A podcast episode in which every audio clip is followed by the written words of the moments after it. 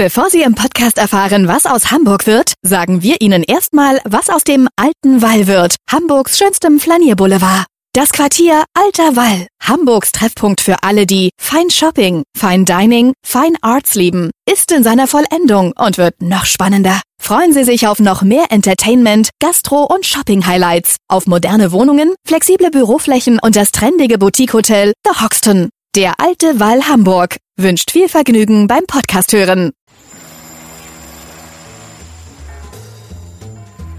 Was wird aus Hamburg? Der Podcast zur Stadtentwicklung. Hallo, moin, moin und herzlich willkommen. Mein Name ist Matthias Iken und heute geht es um das Gold von Entenwerder, die Aussichten für die Innenstadt und Omen. Ein gutes Omen, Sie ahnen es, bei mir ist die Geschäftsführerin von Thomas I. Bei mir ist Alexandra Friese. Frau Friese, schön, dass Sie da sind. Ja, vielen Dank für die Einladung. Ja, wir haben viele Themen heute habe ich schon äh, angesprochen, aber Sie kennen das so als Lockerungsübung, um erstmal in diesen Podcast reinzukommen. Die fünf Fragen. Ihre Lieblingsstadt? Hamburg. Überraschend. ja, aber ohne zu zögern. Warum? In der Stadt verbinden sich einfach so viele Dinge, die mir am Herzen liegen. Das Wasser, der Hafen, Kultur, tolle Stadtteile und ziemlich gute Menschen. Dann gleich zum Lieblingsstadtteil. Hm, da bin ich ein bisschen befangen. Ich wohne nämlich seit 13 Jahren in Ottensen und ich finde es da zum Wohnen ziemlich toll. Aber ich finde natürlich auch, wenn ich in Entenwerder bin, Rotenburgs Ort am Wasser, ganz, ganz großartig. Also kann ich mich gar nicht so festlegen. Haben Nein. Sie auch ein Lieblingsgebäude? Ja, ganz klar das Hulbehaus, das historische Hulbehaus in der Mönckebergstraße ist eins der schönsten Gebäude und ich bin wahnsinnig stolz, dass ich da seit fast 40 Jahren sein kann und dass wir dort ähm, unser Geschäft haben. Darauf kommen wir gleich noch. Gibt es einen Lieblingsort, einen Lieblingsplatz? Da habe ich auch schon eine Vermutung, was Sie jetzt antworten. Ja, da bin ich natürlich auch ein bisschen ähm, positiv belastet. Also das ist einfach Entenwerder, dieser wahnsinnig unglaublich inspirierende und sich immer wieder anders darstellende Ort am Wasser, ja, der schwimmende Ponton, Entenwerder 1. Aber ich lasse mich auch immer von anderen kleinen, skurrilen Ecken in Hamburg begeistern. Ich bin auch ein Fan der Feller Fischbreitküche. Ich fand früher die Esso-Tankstelle an der Reeperbahn super. Also so typische Hamburger Orte mit echten Menschen, da bin ich dabei. Und gibt es ein Gebäude, was Sie abreißen möchten? Habe ich auch schon drüber nachgedacht, aber ich muss gestehen, mir fällt keins ein, weil ich finde, jedes Gebäude hat in seiner Art, auch wenn es in einer Zeit entstanden ist, ähm, die jetzt vielleicht, wo man heute anders drüber denken würde, ich finde, es hat auch irgendwie eine Berechtigung und da bin ich auch so ein bisschen ein Fan der Nachhaltigkeit. Also es gab schon ein paar Gebäude, die abgerissen wurden, wo ich gedacht habe, hm, warum? So hätte man auch was draus machen können. Ja, das ist eine Antwort übrigens. Auch das Gold von Entenwerder ist schon mehrfach genannt worden als Lieblingsort. Insofern nicht nur persönliche Befangenheit. Und mit dem Abreißen ist es ja heute ein bisschen schwieriger geworden, wie wir wissen. Ja, warum habe ich Sie eingeladen? Die Idee kam eigentlich, als ich kürzlich bei Ihnen im Café war, dass Sie neu eingerichtet haben, weil das ist ja, muss man sagen, schon ein, eine überraschende Idee, dass man mitten in der Stadt sagt, wir nehmen Verkaufsfläche raus und schaffen ein Café. Erzählen Sie doch mal, warum Sie in Ihrem Laden in der Mönckebergstraße diesen Kurs gewählt haben. Da gibt es viele Gründe. Also einer war auf jeden Fall dieses Innehalten und der Stillstand in der Corona-Zeit, wo man einfach gefordert war und auch die Zeit dafür hatte, über alles einmal nachzudenken, was man da tut, was man macht. Die Menschen, die ins Geschäft kommen oder in der Zeit nicht mehr ins Geschäft kommen konnten, die Mitarbeiter, also wie, wie, wie man sich die Zukunft so wünscht. Und ich habe meine Schlüsse aus dieser Zeit gezogen und ich habe gesagt, wir haben vorher auf sechs Etagen verkauft und ich habe gesagt, ich traue es uns zu, dass man das, was wir den Kunden in Hamburger Kunden vermitteln und zeigen wollen, das kann man auf vier Etagen machen. Und ich würde mir einfach wünschen, dass es eine, jetzt sind es tatsächlich zwei Etagen, also dass es eine Etage gibt, wo man einfach nichts muss und nichts will, sondern eine gute Zeit verbringt und Gäste und Menschen einlädt zu sich. Seines Kunden, die mal ausruhen möchten und überlegen, ob sie den blauen oder den grünen Pullover kaufen. Seines Kunden, die einfach nur Kunden vom Café sein möchten, die gar nichts sonst weiter möchten oder ähm, Menschen, die zusammenkommen möchten in der Innenstadt und dafür einen Ort brauchen. Also mir erschien das irgendwie ein gutes Ziel. Ich hatte am Anfang auch einige Widerstände auch intern zu überwinden. Also nicht jeder fand das. Das ist ja gleich. auch mutig, weil Ja, man genau. nimmt ja nicht jeder Verkaufsfläche raus, die gute- natürlich genau. Umsatz Controlling bringt. hat gleich gesagt, Alexandra, hast du dir das dann durchgerechnet? Hier Quadratmeterpreis und du weißt, was wir für die Mönckebergstraße an Miete zahlen. Und ich habe gesagt, ja, aber man kann es nicht immer nur von der Seite betrachten. Man muss auch einfach dran glauben, dass das trotzdem auch so Erfolg hat. Und äh, interessanterweise in der Bauzeit in dem einen Jahr Kunden oder Menschen, Bekannten, Freunden, denen man das erzählt hat, die fanden das alle immer sofort spannend und äh, haben das gar nicht hinterfragt, sondern haben gesagt, toll, da komme ich mal vorbei. Und ähm, jetzt nach einigen Wochen, wo es aufhat, kann man sagen, dass also dass die Erwartung erfüllt hat. Auf jeden Fall. Man muss ja sagen, man sieht das Café von unten nicht. Es gibt natürlich ein paar Hinweise, aber das Café ist im dritten Stock mit einem kleinen Balkon, wo man bei schönem Wetter auch auf die Petrikirche und tatsächlich auch das Rathaus gucken kann und auf die Bäume. Und das ist auch ein sehr überraschender Moment für viele Besucher, weil man das gar nicht so erwartet. Das ist ein sehr überraschender Blick, den man sonst Genau. selten hat. Also und ich merke, wie gut das funktioniert. Das habe ich ja auch schon äh, in Entenwerder gelernt. Also dass auch abgelegene Orte, wenn man mal so sagt, ein Café im dritten Stock ist ja durchaus etwas abgelegen oder auch ein schwimmender Ponton in Rotenburgs Ort, wo die meisten Hamburger vor acht Jahren gar nicht wussten, wo überhaupt Rotenburgs Ort ist. Also dass wenn etwas mit Herz und Liebe und gut gemacht ist, dann finden das auch Gäste. Also das erf- erlebe ich jeden Tag. Das ist einfach, es kommen Menschen rein, die haben das gehört von jemandem oder irgendwo eine Randnotiz gelesen oder also die kommen schon sehr gezielt und kommen jeden Tag. Das freut uns sehr. Sie machen eigentlich das, was äh, in der Innenstadt ja auch Zielsetzungen sind, nämlich man muss für Frequenz sorgen. Da heißt es allgemein hin, wir brauchen mehr Gastroangebote, mehr Aufenthaltsqualität. Sie machen das quasi bei sich im Laden. Ja, ich sag auch, so habe ich das ja auch zu Ihnen gesagt, sozusagen, wir gehen mit dem Beispiel voran äh, und sozusagen leisten unseren Beitrag zur Belebung der Innenstadt. Also wir können ja nur das tun, was wir tun können, wir können ja sonst nichts bestimmen. Ähm, ja, und kriegen auch auf das die Rückmeldung, das ist jetzt mal wieder ein Grund, in die Stadt zu gehen. Und wenn ich sowas von jemandem höre oder lese, dann ist das ja schon echt, also dann kann man sich ja schon auf die Schulter klopfen auf eine Art, dass man sagt, ja, die, die, die Menschen haben es äh, genauso, äh, melden es so zurück, wie es ausgesendet wurde. Wie muss sich denn die Innenstadt verändern, wenn Sie sich was wünschen dürften? Sie haben ja nun seit 40 Jahren da auch schon den Standort, also Sie haben ja, Ja. Höhen und Tiefen erlebt. Also da ich mir vorstellen konnte, dass diese Frage kommt, habe ich, dann natürlich- ja. habe ich dann natürlich auch äh, nach der einen Antwort gesucht und die eine Antwort, die gibt es einfach nicht. Also grundsätzlich finde ich, dass die Innenstadt ein toller Ort ist. Da sind tolle Gebäude, da ist die Alster, also da ist schon ganz viel da, was gut ist. Es haben sich Dinge in den letzten Jahren verändert und da kann ich ja wirklich sagen, dass ich, ich bin seit 38 Jahren im Unternehmen, also dass, dass ich schon, ich kann, ich, ich habe die Eröffnung der Gänsemarkt-Passage miterlebt und auch den Abriss jetzt. Also das ist ja wirklich äh, ein langer Zyklus, den ich da so als Mitakteur ähm, mir anschauen kann. Also es haben sich natürlich erstmal äußere Umstände wie ähm, das äh, weiß auch jeder, der in der Innenstadt einen Laden hat. Die Mieten sind einfach seit 1990 bis jetzt, sie sind nicht doppelt so hoch wie damals, sie sind eher dreimal so hoch. Also das ist so ein Schnitt.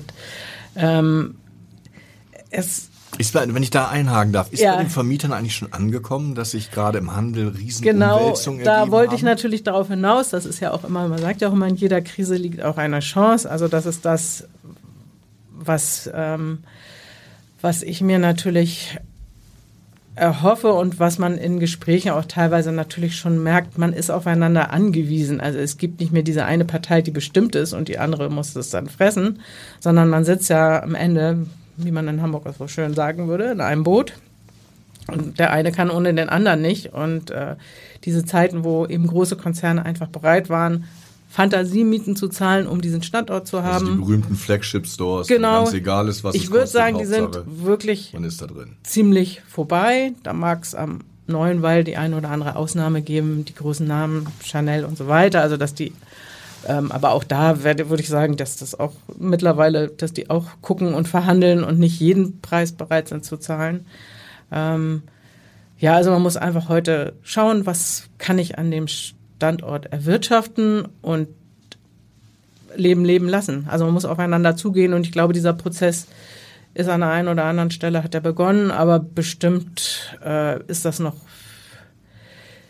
für eine bessere, spannendere Durchmischung und dass sich auch kleinere Akteure und sehr kreative Leute in die Stadt trauen, ist es noch zu wenig. Also die werden an den Randbezirken eher ihr Glück suchen weiter, weil am Ende sind die Mieten, auch wenn sie jetzt schon Dreht es denn schon? Also hören Sie schon von fallenden Mieten, sinkenden Mieten? Oder? Ich kann ja nur von uns sprechen und da hat man natürlich mit seinen Vermietern in und nach der Corona-Zeit einfach sich an den Tisch gesetzt und mhm. ähm, also das ist schon anders als vor zehn Jahren. Also jedenfalls kann die eine Seite nicht einfach so sagen, ja, friss oder stirb, sondern man muss wirklich aushandeln, was ist möglich für beide Seiten. Und das ist ja eigentlich auch ganz gesund. Äh, ja. Was fehlt Ihnen in der Innenstadt? Also was müsste man eigentlich da haben, damit noch mehr Menschen kommen und damit die Innenstadt wieder etwas attraktiver wird? Also auch nicht so einfach zu beantworten. Früher, als ich angefangen habe, da war es ja noch sehr, da gab es da gab es am Gänsemarkt eine Fleischerei in der Gerhofstraße, weiß ich nicht, einen Rasierapparateladen, Käseladen, Feinkostladen, ähm, Spezialgeschäfte für, keine Ahnung, Stützwäsche oder, also da, das weiß ich einfach noch von früher, wo die Läden auch waren und da gab's alles. Da gab's bei Karstadt auch noch eine Tierfutterabteilung, da konnte man bei Karstadt noch einen Hammer kaufen. Diese Zeiten sind ja vorbei. Also diese Durchmischung gibt's ja so nicht mehr. Also es ist wirklich, wir haben da schon oft drüber geschmunzelt, versuchen Sie mal in der Innenstadt einen Hammer zu kaufen. Ich habe neulich mit meiner Tochter versucht, Gummistiefel und eine Taschenlampe zu kaufen. Ja. Ne? Ich bin gescheitert, weil die Gummistiefel, die es gab, waren Designer-Gummistiefel, aber nicht in Kindergrößen, sondern für, für ältere Damen. Und die Taschenlampe war, hätte für eine Nordpolarexpedition gereicht. Ja. Aber ja. eine einfache Taschenlampe für die Klassenfahrt genau. gibt es dann. Also es hat sich grundsätzlich diese ganze Durchmischung schon verändert und dann hat sich natürlich parallel dazu das Internet darüber über alles gelegt. Also ich bestelle auch zwei Maßbänder mittlerweile bei dem großen A, weil ich weiß nicht, wenn ich jemanden rüberschicke zu Karstadt, ob er es da überhaupt noch kriegt. So finde ich eigentlich nicht gut. Mhm. Ähm, ein Buch, wenn wir Bücher brauchen, versuche ich immer noch den Buchhandel erstmal anzugehen in der Innenstadt und wenn es das da nicht gibt, okay, und der Chef hat es eilig. Ich habe ja noch einen Chef über mir, der will oft ganz schnell mal irgendeine Architektur oder sonst wie ein Buch, äh, dann, dann bestellen wir es online. Also es hat sich ja so viel verändert und natürlich ähm, die Kundenstruktur, also die Kunden, die wir in den 80er Jahren hatten, diese gehen jetzt bald in Rente oder sind schon in Rente. Das neue Klientel ist teilweise, hat ein anderes Bewusstsein, Konsumverhalten, andere Ziele, andere Dinge sind wichtig. Ähm, so bestes Beispiel, dass man Führerschein hat und Auto fahren kann. Das war bei mir, als ich jung war, das Größte. Das ist heute also überhaupt kein Thema mehr. Man fährt mit dem Fahrrad, ist ja auch eine gute Entwicklung. Also Werte haben sich verschoben und insofern, ich glaube, was ich mir für die Innenstadt wünschen würde, wäre mehr Mitspieler, die einfach richtig ihre Schularbeiten machen, auf also individuell sind, unverwechselbar und dem, den Menschen und Besuchern der Innenstadt überhaupt einen Grund liefern, dahin zu kommen. Und das kann sehr vielseitig sein. Also das, da bin ich gar nicht so, dass ich sage, wir brauchen alles nur noch super coole Modeläden oder wir brauchen jetzt wieder die Rasierapparate Läden zurück. Das, das ist, äh, das kann man gar nicht so beantworten. Es braucht einfach, ja, Individualität, weil genau das spiegeln uns auch jedes Wochenende die ganzen Touristen zurück, die bei uns glücklich was finden oder zumindest sich inspirieren lassen, reinkommen und sagen, das ist ja mal anders als in Amsterdam oder in Bern oder wo sie herkommen. Ähm, und genau deswegen geht man ja auch, wenn man jetzt aus Touristensicht schaut, in eine, in eine andere Stadt, weil man neue Sachen erleben möchte und nicht die üblichen Ketten. Aber da gibt es ja auch gar nicht mehr so viele. Ne? Also es sind ja schon extrem viele Filialisten, die ich in Amsterdam, Kopenhagen oder New York theoretisch auch ja, antreffe. Das ist, also das ist das, was ich mir sicher für die Zukunft anders wünschen würde. Dass wenn man bei jeder Baustelle, die in der Mönckebergstraße ist, ist man ja schon gespannt, was passiert. Und ich bin eigentlich fast immer enttäuscht von dem, was dann da passiert, weil ich denke, ach so, ich will jetzt auch keine Namen nennen. Ich meine, so, ne, aber ich denke, ach, das kommt da jetzt rein. Okay, hm, ja, also das, das, das ist mal wieder Eröffnung oder ja, Mitspieler, Lo Angebote in der Stadt gibt, die einfach die Leute aus den Stadtteilen rausholen. Das sind dann ja unsere Kunden aus Hamburg und für die Touristen eben natürlich ähm, ja einfach das Erlebnis, dass sie etwas ganz Besonderes mit in ihre Stadt wieder nehmen was wir bieten. ja, Sie, da kommen wir gleich noch drauf. Sie, Sie sagten ja gerade Baustellen und da denke ich natürlich jetzt an eine Baustelle, die bei Ihnen quasi gegenüber, wenn wir die Gänsemarkt-Filiale ähm, uns anschauen, ist, da ist jetzt Baustopp, weil Herr Benko offenbar Finanzprobleme hat und jetzt eine Baustelle nach der nächsten quasi gestoppt wird. Ähm, wie haben Sie diese Nachricht aufgenommen? Also ist eine ziemliche Katastrophe. Ich bin aber persönlich jetzt auch nicht so überrascht, dass das Kartenhaus jetzt so ein bisschen zusammenfällt. Das ist so meine persönliche Meinung, weil es war einfach schon viel, viel zu viel. Also das äh, ähm, Dummerweise gerade in Hamburg immer mehr, ne? Weil, ja, ich bin ja auch. Also was ihm inzwischen alles gehört, also der, der Gerd Hauptmann Platz ist ja fest in der Hand von den Benko über Karstadt, über das HCOB-Gebäude, die Alster-Arkaden, was da alles noch hinzukommt. Ja, also das ist nicht gut für die Stadt und ich hoffe, ich meine, ich gehe mal davon aus, dass bei so einem, Willias wird ja immer Millionär betitelt, dass da noch genügend Substanz ist, dass sie das jetzt irgendwie ein bisschen umverteilen oder sich neu sortieren und dann, ähm, ja, auch hier ihre Schularbeiten machen und die großen Projekte weitergehen, weil alles andere wäre wirklich fatal. Sie haben ja so ein bisschen auch den Blick einerseits auf den Gänsemarkt, andererseits auf die Mö. Was macht Ihnen denn mehr Sorgen, der Gänsemarkt oder die Mö? Die Mö. die Mö. ja. Weshalb?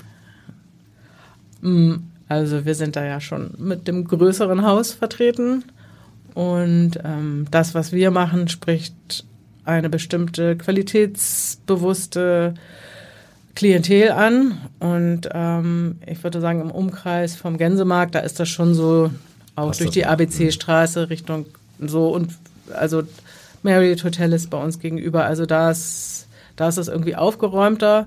Und bei uns müssen wir uns manchmal schon so ein bisschen, äh, wenn wir auf die Straße schauen, so gucken, dass dann auch unsere Leute dabei sind. Und äh, nicht nur das, weiß ich nicht, klingt komisch, aber Massenpublikum. Also ich bin immer erstaunt, wenn ich durch die Europapassage gehe. Und ich bin, kann ich an dieser Stelle auch sagen, kein Fan überhaupt von Passagen. Ich finde das irgendwie unnatürlich. Ich möchte nicht im dritten Stock an so einem eckigen Laden da stehen den ganzen Tag. Da tun mir die Mitarbeiter eher ein bisschen leid. Ähm, also ich, ich bin aber trotzdem immer erstaunt, wie viel Frequenz da ist. Wahnsinn, als ob es nur die Europapassage gibt. Also es scheint ja schon Bedarf zu geben, hin und her zu laufen. Also die Mönch für jüngere Leute. Ne? Also die Mönckebergstraße sieht ja ganz oft nicht leer aus, kann aber für uns trotzdem mal ein Tag sein, der für uns eher so durchwachsen ist, sage ich mal so ganz mhm. ehrlich, weil man braucht eben natürlich auch die, äh, die passende Kundschaft zu dem, was man da tut. Vielleicht kommen wir jetzt mal zum Gold von Entenwerder. Jetzt haben wir viel über. Na, eine Frage habe ich doch noch, die ich Ihnen stellen muss, weil wir haben ja jetzt ja, was den Einzelhandel betrifft, natürlich ähm, im kommenden Frühjahr noch einen großen Magneten, der da angeworfen wird im Überseequartier. Sind Sie da entspannt oder voller Sorge? Erstaunlicherweise bin ich da sehr entspannt. Wir sind auch schon mehrfach gefragt worden, ob das nicht für uns interessant wäre. Ich wollte sagen, das wäre ähm, vom Konzept das her. Hab, ich habe auch gesagt, das ehrt mich. Vielen Dank für die Anfrage. So, es kam auch der Zusatz, so wir wären ein Wunschkandidat an der Stelle, weil wir eben so ein bisschen herausstechen mit dem, was wir tun. Ähm, aber da gibt es mehrere Gründe. Also wir fühlen uns da, wo wir sind, sehr wohl und solange wir da noch sein können, gibt es keinen Grund, das zu verändern. Und ich denke, das ist jetzt etwas, was erstmal, das muss erstmal auf den Plan treten und dann wird man sehen, wie sich das anfühlt. Also ich, ich habe nicht die Sorge, dass die ganzen äh, Besucher der Innenstadt jetzt nur noch in die Hafen City gehen. Vielleicht kriegt man es irgendwie hin, dass es sich gegenseitig ein bisschen befruchtet. Also ist ja viel in der Diskussion mit der, wie man das die Achse herstellt oder irgendwelche Wegeverbindungen. Äh, also an der Stelle kann ich auch sagen, ich bin sehr dafür, dass man die Mönckebergstraße nicht stilllegt, sondern da weiter Busse durchfahren, weil ich finde, dass das ein Teil so für eine lebendige Innenstadt also ganz wichtig ist. Ich finde auch die Stille Jung vom Jungfernstich total, die fühlt sich so ganz künstlich an für mich. Ich fahre zwar mit dem Fahrrad, aber irgendwie sehe ich den Sinn nicht so richtig. Aber es ist nun so, wie es ist, aber noch mehr Stilllegung, also auch in der Mönckebergstraße, glaube ich nicht dran, dass das einen großen Vorteil hat, sondern es hat auch einen großen Vorteil für die Menschen, einfach zu wissen, von Haustür zu Haustür, ich steige in den Bus, dann bin ich da und man sollte sich überlegen, wie man einfach smarte Verbindungen schafft, vielleicht mit kleinen Bussen, die immer hin und her fahren zu diesem neuen Westfield-Quartier. Also ich wünsche denen alles Gute, ich finde es auch spannend und ich werde es mir natürlich auch angucken und, und so weiter und so weiter, aber ich, es macht mir keine Sorge. Kommen wir jetzt mal zum Gold von Entenwerder. Ich habe ja vorhin schon gesagt, äh, in so einem inneren Ranking ist das einer der absoluten Lieblingsorte meiner Podcast-Gäste. Und als ich zum ersten Mal da war, habe ich gedacht, wie kann eigentlich gefühlt am Ende der Welt so ein hippes Café entstehen? Erzählen Sie mir mal, wie Sie auf die Idee oder auch Ihr Vater auf die Idee gekommen ist. Sowas kann natürlich nur entstehen mit so Verrückten wie uns, die nicht fragen, ich nehme jetzt einen Euro in die Hand und kriege ich dann drei Euro wieder, sondern die, also wir sind da ja wirklich manchmal getrieben von so, einem, von so einer Überzeugung, dass wir sagen, wenn das, wenn wir das gut finden und Menschen mitnehmen können, dann muss man es machen und dann ist es einfach auch gut und dann wird das nicht hinterfragt. Also der Prozess hat ja auch neun Jahre gedauert, von der Idee bis zur Eröffnung und ich würde mal sagen, niemand hätte das so lange wie wir wäre überhaupt dabei geblieben, weil es gab eigentlich in der ganzen Planung, Entwicklung, Prüfung, Machbarkeitsstudien, also es ist ja ein Projekt, was wir nur zusammen mit der Stadt Hamburg umsetzen konnten. Da gab es Fördergelder für die Errichtung der Brücke, einen Zuschuss für die Errichtung des Goldenen Pavillons, aber trotzdem ist noch unglaublich viel bei uns hängen geblieben, muss man auch dazu sagen. Aber haben wir uns ja so ausgesucht. An Kosten, nicht an Geld. An Kosten. Mein Vater hat sein schönes Haus in den Städten verkauft.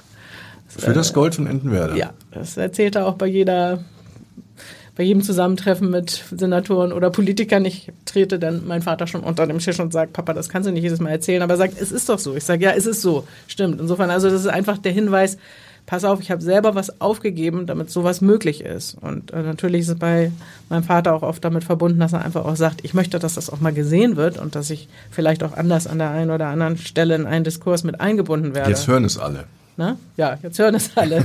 Und damit hat er ja auch recht, aber ich bin, ich bin immer so als Tochter immer so hanseatisch bescheiden und sage immer so, ja, ja, wie, äh, tu Gutes und red nicht so viel darüber, aber das ist natürlich Quatsch. Man muss darüber reden, weil die Leute möchten es ja auch verstehen. Warum gibt es das? Ne? Also wir hatten die Idee, dass das ein guter Ort ist. Und wenn wir nichts unternommen hätten an der Stelle zu der Zeit, das war ungefähr 2006, 2007, wäre das alles anders gekommen. Dann wäre das dort privatisiert, die alte Zollanlage abgerissen. Da wären, das war so der Plan zu der Zeit, nicht unser, von jemand anderem. Da wären Büros drauf entstanden, vorne betreten verboten. Und das war der Moment, wo mein Vater gesagt hat, das kann doch nicht die Lösung sein. Also wir haben da zu der Zeit schon zwei Jahre selber einfach gearbeitet von Entenwerder aus. Nicht auf dem Ort, der jetzt entstanden ist, sondern auf der alten. Mit, mit Büros, weil da ist ja auch Büro. die Näherei ne, in Rotenburg. Genau, also der. Also das muss man vielleicht auch dem, hatten, dem Zuhörer genau. ein bisschen erklären. Sie, also Ihre Marke produziert ja in Hamburg. Genau, das seit 1984. Nicht in äh, Bangladesch oder China, sondern Ganz genau, seit 1984, da hatte ich noch nicht mal Abitur, aber da war ich schon in den Ferien dabei und habe mitgeholfen seit 1984. Ähm, Mitgenäht leider nicht, da bin ich untalentiert. Im nächsten Leben möchte ich das aber lernen. Äh, also ich habe mitgeholfen, bin in die Produktionsstätten gegangen, habe mit den Schneidern gesprochen, mit der Strickerei damals in Norderstedt. Also seit 1984 produzieren wir eigene Entwürfe in und um Hamburg. Tatsächlich auch in Lübeck und bei einer Marschneiderei in Bremen werden Hemden gefertigt, aber das sind für mich auch noch das erweitert Hamburg. Gut, und wir das haben dürfen Sie dir einem äh, gebürtigen Bremer nein, nicht das erzählen, weiß ich. Äh, und in, ja, und seit vielen Jahren haben wir eine komplett eigene Produktionsstätte in Rotenburgsort, wo wir was ganz Besonderes ist, auch stricken. Also wir fertigen auch die Rohware. Das heißt, wir kaufen die Garne ein, machen daraus Strickware und verarbeiten die dann auf der Etage darüber zu einem fertigen Teil, den man in der Mönckebergstraße und am Gänsemarkt dann bestaunen kann und wo wir natürlich auch viel Aufklärungsarbeit jeden Tag leisten, ähm, um den Preis zu erklären, das, was dahinter steht, die Idee und die Langlebigkeit und so weiter. Haben Sie ja nicht irgendwie so ein Gen, dass Sie in der Familie gerne alles anders machen wollen, als äh, die Controller und Betriebswirte empfehlen? Weil irgendwie also in, in äh, Hamburg der, zu nähen und ähm, Verkaufsfläche ja, mein, aufzugeben, das ist alles so. Mein Vater hat damals auch zu mir gesagt, als wir die Idee hatten, selber zu nähen im eigenen Haus. Also wir haben ja erst mit äh, Zwischenmeistern an der man die gearbeitet in ähm, Eimsbüttel und in Altona. Die waren aber, die einen waren schon weit über 80 und der andere war auch schon ein bisschen älter und ist erkrankt. Beide haben ihren Betrieb aus den besagten Gründen aufgeben müssen. Und es gab gar nicht so wirkliche Alternativen für uns, sondern haben wir gesagt, oder unser Vater sagte, sprich doch mal mit den Schneidern aus den Betrieben und dann haben wir die bei uns angestellt. Ähm, das hat so ein paar Wochen gedauert. Und die haben dann bei uns weitergenäht. Und dazwischen hat er gesagt, ruf mal Herrn Holi an, einen der Besitzer von Boss damals, Hugo Boss, und lass dir mal ein paar Tipps geben, hat er so zu mir, 18-Jähriger, gesagt. Ich so, alles klar, den angerufen. Sind Sie überhaupt durchgekommen? Ja, ja. Äh, und äh, der sagte nur zu mir, der hat sich das so eine Minute angehört und hat gesagt, das ist totaler Schwachsinn, das funktioniert nicht. Das habe ich dann ordnungsgemäß dem Vater weiter berichtet und der hat gesagt, egal, machen wir trotzdem. Also man braucht auch den Mut und die Überzeugung, ne, dass das funktioniert. Und irgendwoher hat unser Vater das schon immer so mitgenommen. Er ist halber Japaner, aber in Hamburg aufgewachsen, Hamburger Jung mit seiner Mutter. Die hatten auch nicht viel Geld und nicht viele Möglichkeiten, aber das habe ich von unserem Vater mitbekommen oder gelernt. Also wenn man das alles hinterfragt, kann ich das und wird das was, dann kommt man ja gar nicht in die Gänge. Also man muss sich überlegen, wie, wie, wie man es angeht. Und ähm, das hat er uns, glaube ich, so ein bisschen vorgelebt. Also mir auf jeden Fall. Ich mache ja meist den Fehler, dass ich äh, wirklich nach Entenwerder nur dann komme, wenn das Wetter so schön ist. Dann ist natürlich das Gold immer bestens besucht. Wie läuft's denn? Ja, also stetiger Zuwachs. Wir sind sehr zufrieden. Also das ist äh, auch nichts, um Geld zu verdienen, aber ich hoffe nicht. Genau, um also unser Ziel ist immer, dass es, dass es sich trägt. Die ersten Jahre musste man ein bisschen zuschießen, da bin ich ganz ehrlich, aber das, wir, ich meine, wir sind ja keine Gastronomen. Also das, das, dass wir die Gastronomie da betreuen, das ist, weil niemand, alle, die wir angesprochen haben, Gastronomen, die wir so persönlich gut fanden, haben gesagt, Rotenburgs Ort, wo bitte? Also die sind nicht mal gekommen, ne? Und ich verstehe das auch, wenn man selber einen gut laufenden gastronomischen Betrieb hat, dann Entenwerder machst du nicht nebenbei. Also das hätten, die hätten dann sagen müssen, warte mal, ich gebe alles auf, ich komme jetzt dahin. Und eins wussten wir von vornherein, wir wollten nicht, dass das so eine klassische Gastronomie-Veranstaltung wird, also mit Reservierung und haben Sie und jetzt gehen Sie bitte wieder, hier ist es zu voll, sondern uns hat ja mehr der Ort interessiert und als, als, als logische Begleitung, dass man dort auch etwas trinken und essen kann und aus unserer Anspruchshaltung, dass das auch ordentlich sein soll. Also das und das meiste mittlerweile, da haben wir uns in acht Jahren weiterentwickelt und auch die Teams haben, entwickeln sich da weiter. Das meiste wird vor Ort gebacken, gekocht oder eigentlich alles und und die liefern auch zu jetzt fürs Café in der Innenstadt. Genau, der Kuchen kommt ins Café, genau, da kann man dann so ein Nicht bisschen. Nicht nur die Mode aus Rotenburgs Ort, sondern auch der, der Kuchen, Kuchen, genau, da kann man ein bisschen äh, Brücken schlagen in die Stadt. Genau, ich habe so ein bisschen vernommen, äh, es wurde mir zugetragen, dass Sie in Rotenburgs Ort noch andere Pläne haben. Ja, also seit auch schon mindestens zehn Jahren beschäftigen wir uns mit dem ehemaligen Brandweinmonopol, was neben der Golf Lounge eingezäunt auf ein bisschen. Ist ja im Augenblick ein eher, eher ein runtergekommener. Nicht Ort, ja. genau, also ähm, da muss ich auch wieder auf unseren Vater verweisen. Der hat einfach immer schon sich als wir Entenwerder gebaut haben, eine hohe Leiter kommen lassen und hat über den Stacheldrahtzaun sich das, diese Brandweinhalle angeschaut mit diesem Glasdach und war irgendwie fasziniert und hat gesagt, das ist, das ist so ein Ort, da kann man da sich ganz viel vorstellen, dass das so ein, so ein, so ein äh, ähm, ja, also dass man da was entwickelt, wo auch Menschen zusammenkommen. Und ähm, für uns wäre es, und da sind wir mit ähm, mit der Stadt und Politikern auch im Austausch, aber das ist eben auch ein längerer Prozess. Also wir haben Vorschläge gemacht, was man in der Halle machen könnte und wir könnten uns äh, sehr gut vorstellen, da mit wieder gutem Beispiel voranzugehen, was diese Überschrift urbane Produktion, was ja überall in jedem Flyer der Hafen City sagen, ja äh, steht ja urbane Produktion ja. und da muss man ja auch sagen, ja, welche denn und wo ist sie denn nun wirklich in der Stadt? Also wir produzieren da ja im Moment sehr unauffällig, das kriegt man gar nicht mit. Also Menschen, denen wir unsere Produktion in Rotenburgsort mal zeigen, die sagen, Mann, da müsst ihr doch jeden Tag eine Führung machen und einen Zettel dranhängen, das ist ja faszinierend.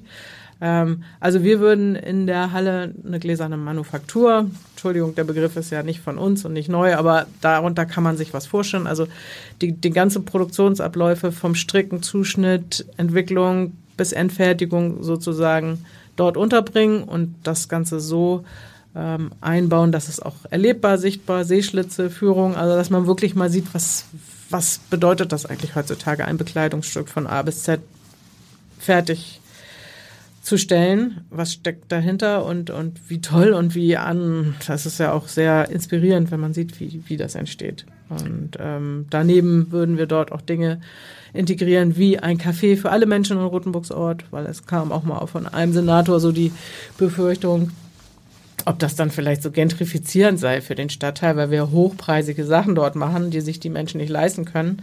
Meine Meinung nach ist, wenn ich das miterleben kann, wenn ich im Café für normales Geld mir einen Kaffee äh, kaufen kann, ist das ja nichts, also ist ja eher was, worüber ich stolz sein könnte als Rotenburgsorter, sag ich mal so. Außerdem sind die Rotenburgsorter auch nicht über einen Kamm zu scheren. Also ich, Und wenn ich mir Rotenburgsort so angucke, ein bisschen Gentrifizierung, das ist ja auch so, so ein Kampfbegriff, wäre ja nicht schlecht, weil so wie es derzeit da ist, muss es ja auch nicht bleiben. Nee, und ich weiß auch gar nicht genau, ähm, äh, genau. Also es steh, entstehen dort neue Dinge und Menschen, mit denen ich mich unterhalte, sprechen dann im negativen Sinne schon von Gentrifizierung, eben, wo sie dann halt damit ausdrücken möchten, eben Mieten werden teurer und so weiter. Aber äh, auch für Rotenburgs Ort würde ich mir natürlich wünschen, dass das Ganze so ein bisschen individueller und dass da Dinge entstehen, die einem auch so ein bisschen das Herz aufgehen lassen. Und dass was überhaupt was entsteht, weil ich meine, das ist ja ein, ein ja, Stadtteil, der, was der entsteht, eigentlich ist, kaputt gebombt ist das wurde. eine, und- aber ich, ja. ich, ich finde, die Stadt hatte eigentlich auch eine Chance, vielleicht schon versäumt, so genau kann ich hinter den Kulissen nicht gucken, um mal so Vorgaben zu geben, wie sollte zum Beispiel Wohnungsbau dort aussehen. Also ich stelle mir sowas ja viel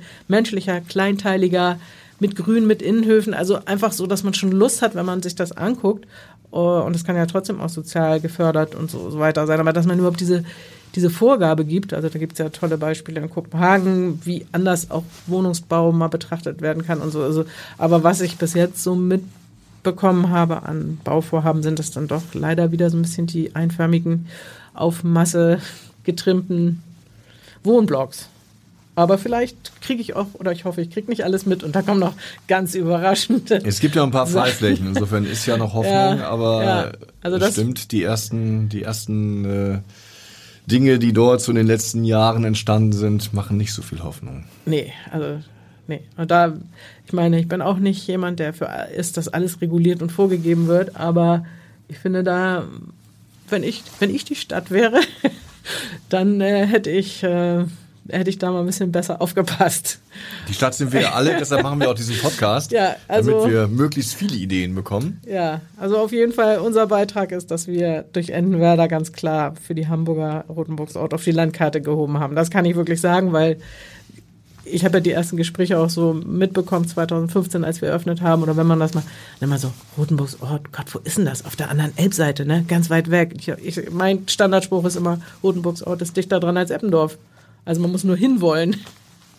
Ja, Ja, man muss nur hinwollen. Ich hoffe, dass nachdem das jetzt einige gehört haben, wollen sie auch mal hin und gucken, was da in Rotenburgs Ort passiert. Frau Friese, vielen Dank. Wir sind am Ende unseres Podcastes und schalten Sie wieder ein, wenn es heißt, was wird aus Hamburg? Weitere Podcasts vom Hamburger Abendblatt finden Sie auf abendblatt.de slash podcast.